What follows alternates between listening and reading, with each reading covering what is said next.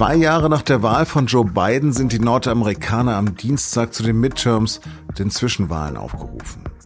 Werden die Republikaner dem demokratischen US-Präsidenten das Regieren noch schwerer machen und wird dann auch eine Skandalfigur seine erneute Präsidentschaftskandidatur offiziell machen? Darüber habe ich mit Peter Burkhardt gesprochen, unserem Korrespondenten in Washington. Sie hören auf den Punkt, den Nachrichtenpodcast der Süddeutschen Zeitung. Am Mikro ist Lars Langenau. Welcome. In der Nacht zum Mittwoch und den Tagen danach werden die Augen und Ohren der Welt in die Vereinigten Staaten gerichtet sein. Denn da werden dann die Stimmen ausgezählt für die Abgeordneten des Repräsentantenhauses, für ein Drittel des Senats und für 36 Gouverneure der 50 Bundesstaaten der USA. Zur Hälfte der Amtszeit von Joe Biden entscheidet sich, ob der Demokrat in den kommenden zwei Jahren noch ernsthaft regieren kann oder ob eine Mehrheit der Republikaner den amtierenden US-Präsidenten zur lame duck machen wird. Und weil es in den USA längst nicht mehr um einen normalen Wechsel zwischen Parteien geht, sondern hunderte Trumpisten für die Republikaner antreten, macht Biden diese Zwischenwahl zu einer Frage der Zukunft der Demokratie. Make no mistake, democracy is on the ballot for all of us. Machen Sie keine Fehler, warnt er da.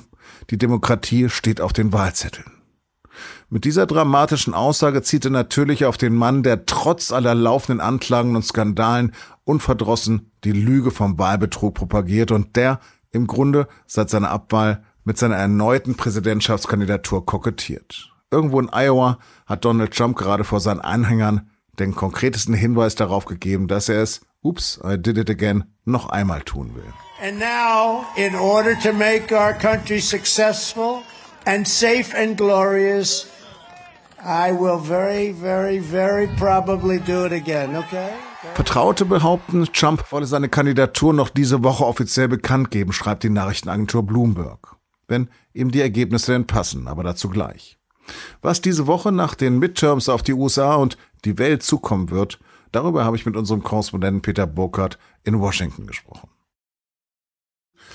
Peter, rot oder blau, welche Farbe wird am Mittwoch auf der Landkarte der Vereinigten Staaten vorherrschend sein?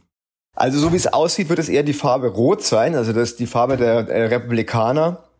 Das ähm, Repräsentantenhaus ist ja noch blau und der Senat auch. Es kann aber sein, dass beide also rot werden. Die Frage ist nur, ob das am Mittwoch früh schon bekannt ist, wohl eher nicht. Und das wird wahrscheinlich bis Ende der Woche dauern, und man genau weiß, welche Farbe es landet. Aber es geht stark Richtung Rot derzeit. Wo wird es denn besonders spannend werden? Es gibt so ein paar besonders umkämpfte äh, Bundesstaaten. Vorneweg ist es Pennsylvania, Georgia, Nevada, Arizona vor allen Dingen da die Senatsrennen, weil der Senat ist ja nun sehr knapp, der ist derzeit 50 zu 50 plus eins für die Demokraten durch ihre Vizepräsidentin. Und das ist sozusagen noch der Ort, den sie unter Umständen halten könnten. Das Repräsentantenhaus geht höchstwahrscheinlich verloren an die Republikaner. Aber im Senat wird es besonders spannend und vor allen Dingen in diesen Bundesstaaten, da, da ist, könnte es, wird es wahrscheinlich entscheidend dann sein.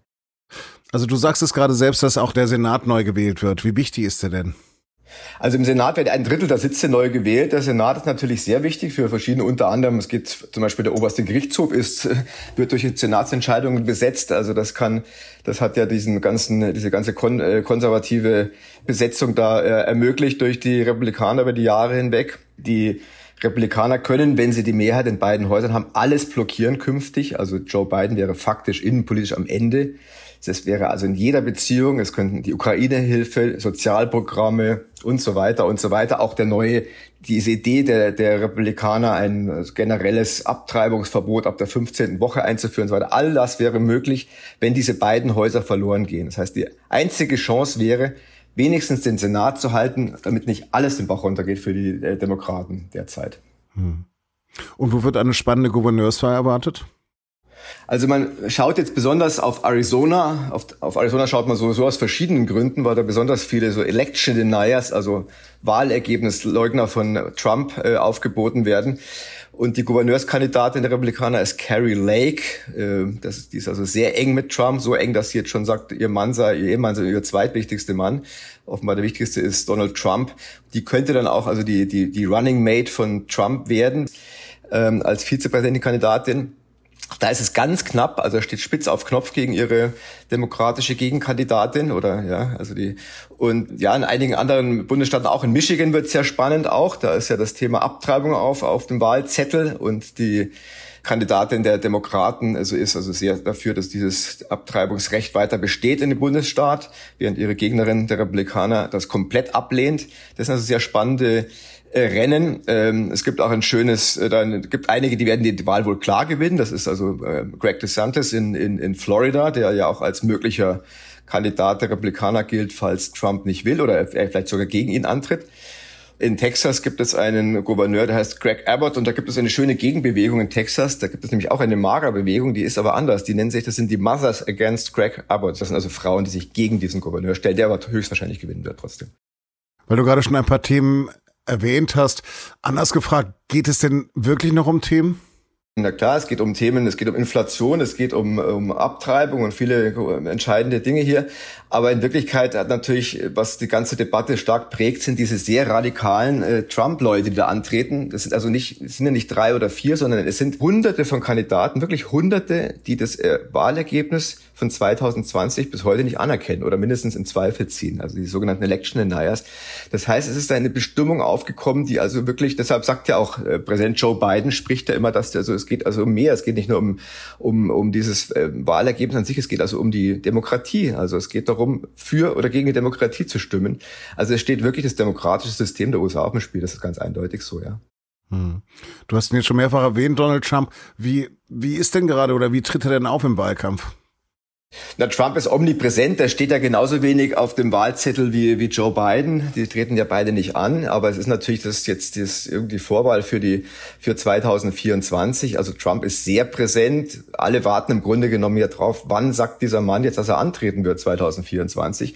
Wann genau weiß man nicht. Er sagt ja immer sehr, sehr, sehr wahrscheinlich, aber noch offiziell hat er es nicht gesagt.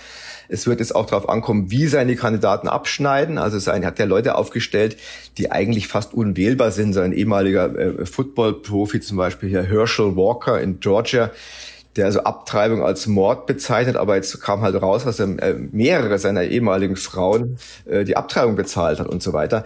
Also die Frage ist, wie, wie schneiden diese Leute ab und was ist das, was bedeutet das für Trump? Wird, werden die trotzdem gewinnen, diese Unwählbaren und Trump wird es als, als seinen eigenen Triumph verkaufen? Werden die verlieren? Dann wird Trump sagen, ach, ich kannte die eigentlich gar nicht so richtig. Wird es doch eine Bewegung bei den Republikanern geben, die sagen, Trump ist eigentlich nicht mehr vorzeigbar? Man weiß es nicht. Aber der Mann ist allgegenwärtig, alles dreht sich um Trump. Also so eine Art Scheinriese. Du hast es ja gerade erwähnt, es sind hunderte Kandidaten. Aber so für mich jetzt sozusagen über dem Teich kommt es mir so vor, als ob alle Republikaner mittlerweile auf der Linie von Trump sind. Ist es so oder ist das ein falscher Eindruck? Also es sind nicht alle, auch Joe Biden weist ja immer gerne darauf hin, der hat jetzt mehrfach darüber gesprochen, auch in, seinen, auch in, großen Rede in der Zone kürzlich, dass eine Minderheit sei, diese Mager-Leute. Das ist aber eine sehr, sehr laute und prägende Minderheit äh, und es ist vielleicht auch mehr als eine Minderheit, aber alle Republikaner sind bestimmt nicht so, auch nicht alle republikanischen Wähler sind nicht so. Aber die, die haben das Kommando, dem sie die Partei wirklich gekapert, muss man sagen. Also dieses, dieses Make America Great Again, dieses Mager, das ist so ein Markenzeichen geworden. Und es ist tatsächlich so, man, man kann sich das ja wirklich kaum vorstellen. In, in Deutschland muss man sich denken, dass Kandidaten, nicht einer, nicht zwei, nicht drei, hunderte Kandidaten treten an, und erkennen das Wahlergebnis im letzten Mal aber nicht an. Das heißt, was machen die mit diesem Wahlergebnis? Was machen die mit dem nächsten 2024? Die sind ja dann unter Umständen in entscheidenden Stellen, die darüber dann befinden, ob diese Wahl korrekt war. Also es ist ein absolut düsteres Szenario. Man hätte ihn stoppen können innerhalb der Partei, indem man also für das Impeachment äh, durchgebracht hätte. Dann hätte äh, Trump einfach nicht mehr antreten dürfen.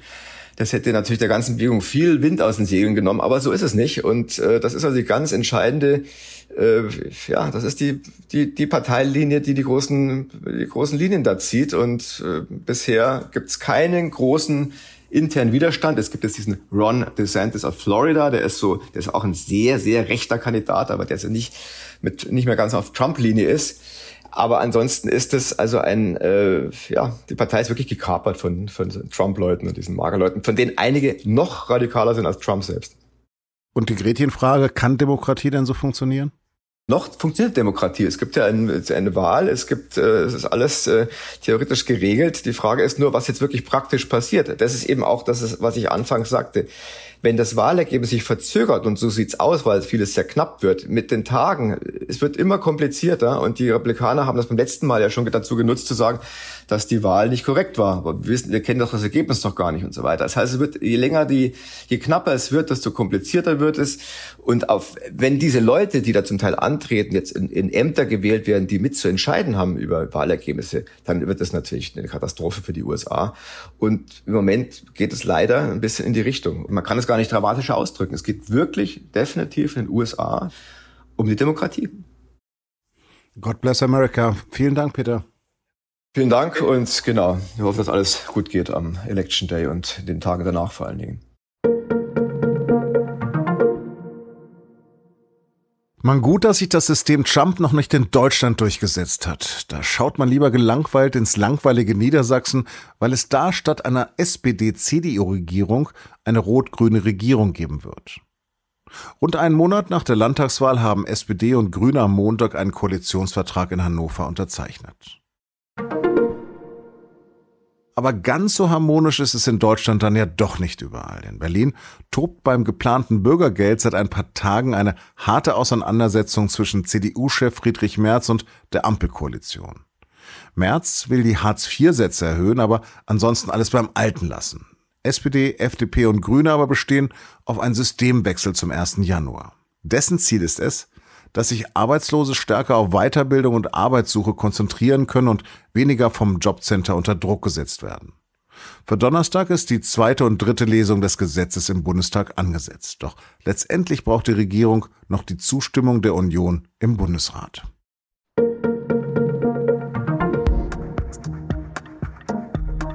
Für das Münchner Landgericht ist es erwiesen, dass Jerome Boateng die Mutter seiner Töchter nicht nur mit Worten attackiert hat. In der neuen Folge unseres Fußball-Podcasts und nun zum Sport beschäftigt sich mein Kollege Justin Patchett mit der Karriere eines Fußballers, der sich einst als erster europäischer Promi überhaupt von Rapper Jay-Z vermarkten ließ. Und heute stellvertretend für ein System voller Einschüchterung und Gewalt gegen Partnerinnen und Ehefrauen von Fußballern steht. Die Sendung finden Sie wie alle unsere Podcasts unter sz.de-podcast. Redaktionsschluss für Auf dem Punkt war 16 Uhr. Produziert hat die Sendung Emanuel Pedersen. Thank you for the attention. Hear you tomorrow.